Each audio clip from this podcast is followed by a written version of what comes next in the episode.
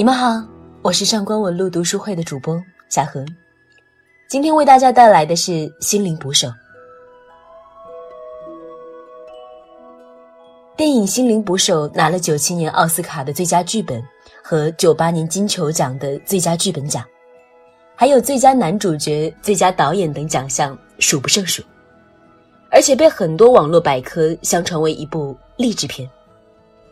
但我觉得“励志”这两个字过于光鲜狡猾了，它其实是一部很话痨的预疗心灵片。我第一次看这部电影的时候是五年前，我深知它狠狠地挖掘了人类共同的软肋，却没有趁人之危，而是用最柔和的方式去抚摸。所以，如果有机会，这是我依然会推荐任何人重看一遍又一遍的片子，因为它对于那些脆弱的灵魂来说，可能比心理医生更友好、更治愈。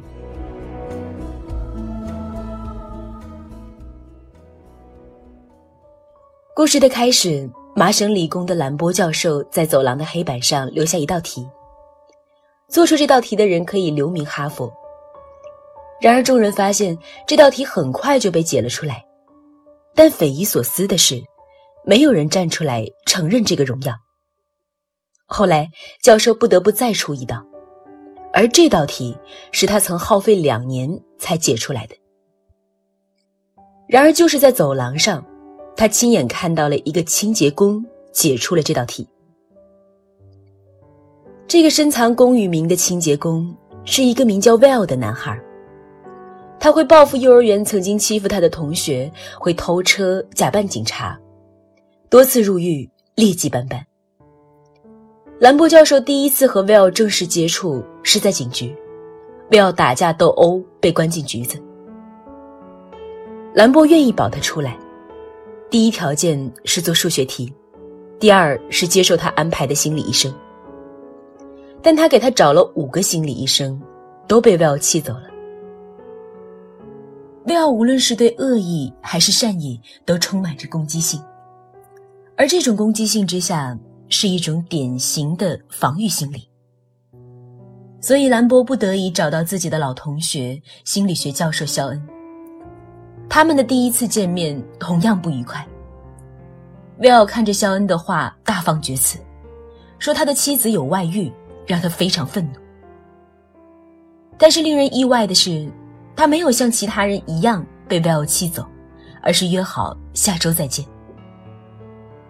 其实，包括兰波在内的所有人看到的是他的天才，他的顽劣。他们都以一副为你好的心态，想威尔利用好他的天才，想消除他的顽劣。可是，只有他看穿了他，并且告诉他：“我看着你。”眼前所见，并非一位聪明自信的男人，而是一个外表无耻狂妄、内心恐惧的孩子。肖恩所做的一切，不是因为他是一个圣人，而仅仅是因为他也是一个同样受过伤害的人。所以，他比任何人都知道，威奥的恶趣味、叛逆和无耻，不过是假装而已。假装自己是刺猬，是仙人掌，是一片沙漠。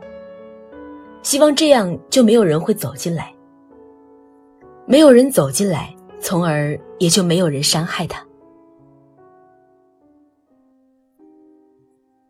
防备如 Will 也终究是有血有肉的少年，他也忍不住动情。那是个叫史凯兰的女孩，从小读贵族学校，哈佛毕业后到斯坦福深造。遇到他之后，威奥开始对爱情有所困惑。他嘴硬的说，他害怕和他交往下去，会发现他的不完美。肖恩却一针见血说，他只是担心对方发现自己的完美。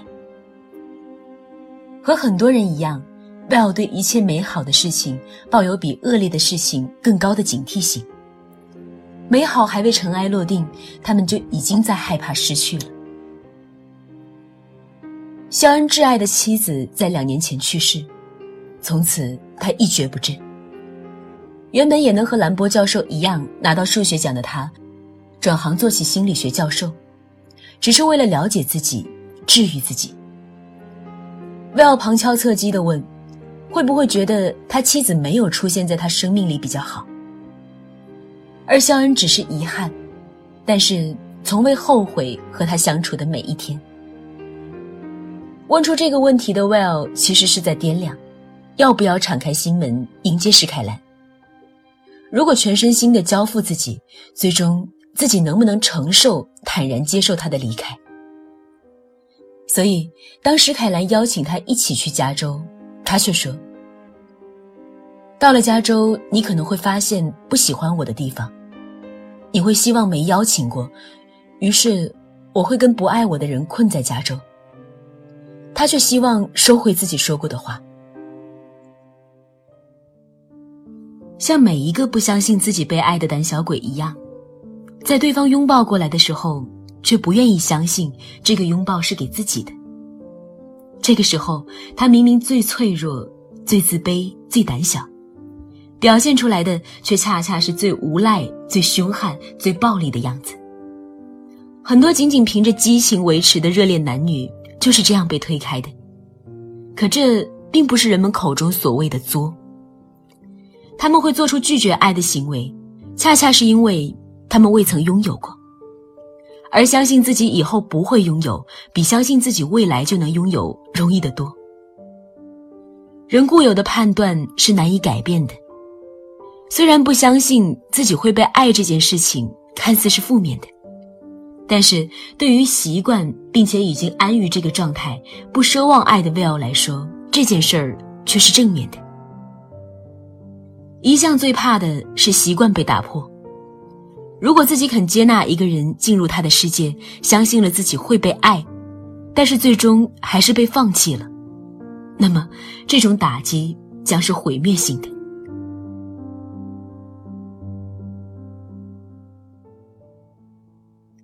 吵到最后，石凯兰说：“我爱你，但我却不知道你是不是爱我。有时候，我甚至残酷的想听到你说不爱我。”这样，我就绝不会再打扰你。十三岁父母去世的石凯兰从小泡在钱里长大，但是他和贫穷的 Will 一样，爱得太笨拙。明眼人都知道，说这种话的人有多希望被反驳。他不过也是卑微的要挟着 Will，想逼来一句“我爱你”，但是这却给原本就有着强烈不安的 Will 致命一击。他解读到的只有一句：“我可以离开你。”而这种急剧的不安，最终化成了攻击，化成了一次鲜血淋漓的决断。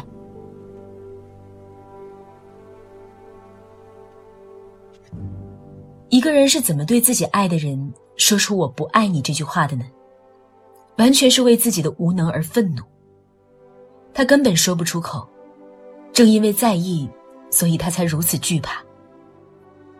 此刻的 Will 是不是既怕被了解，又想被看穿呢？但是，恋人间的悲剧往往是这个时候发生的。和史凯兰一样，这也是一种要挟，只不过粗暴得多。他在试图通过向对方的捶打来确认对方对自己的爱，无非是为了一次次的去确认：你真的不会离开我吗？两个没有安全感的人，用着同样的索求爱的方式推开了彼此。石凯兰走后，威尔不想再做数学题，和好友查克在建筑工地自暴自弃。威尔抱怨自己不想待在房间里做数学，但查克觉得他应该做他擅长的工作，而不是浪费自己的天赋。威尔表示不想离开，想和查克一辈子做好朋友。而就是这个被哈佛学生智商碾压、泡妹泡不到、一直做着最底层工作的边缘少年查克，却告诉他：无数的高精尖岗位需要 Will，并且可以开出最好的条件。但是 Will 没有去，不是他有多么鄙视那个精英的世界，而是他情愿从那个塔尖走下来，一直走到地上。因为这些地上的人会搂住他的肩，握住他的手，地上有他最渴求的东西来自他人的温度。这些在社会上没有任何地位，却和他一起打架、上街乞讨、给他凑车钱的男孩，是他所拥有的唯一温暖。不要担心的是，如果他高高在上了，他会失去他们的友情。天才不重要，钱也不重要，因为他赖以存活的意义，就是从他人那里得到的温暖。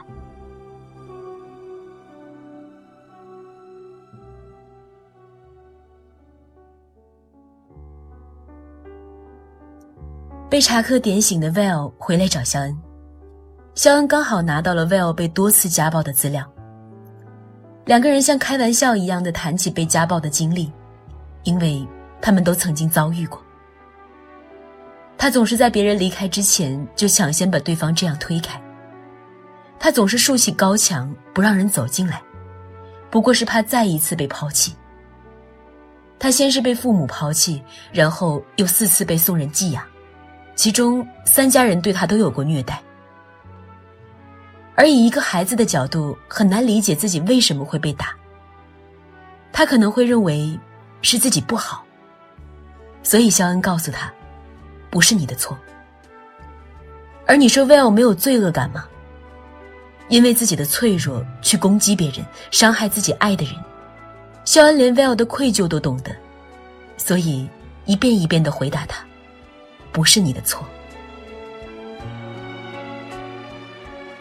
这句“别搞我”是他最后的负隅顽抗，但是他抵抗不了这样温柔的侵蚀，因为终于有一个人懂了你所有的过去，看见了你身上的烙痕，并且证明了他一样知道你有多痛。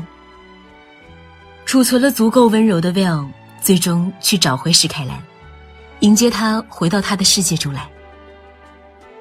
多年来想起这部《心灵捕手》，就会屡屡想起台湾女诗人夏雨的那首《冬眠》。我只不过为了储存足够的爱，足够的温柔和狡猾，以防万一醒来就遇见你。我只不过为了储存足够的骄傲，足够的孤独和冷漠，以防万一醒来，你已离去。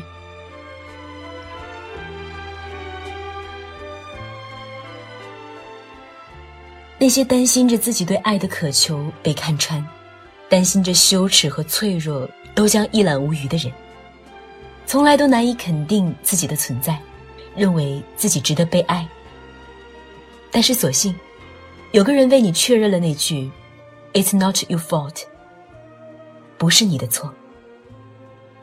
其实，人间值得，而你，也都值得。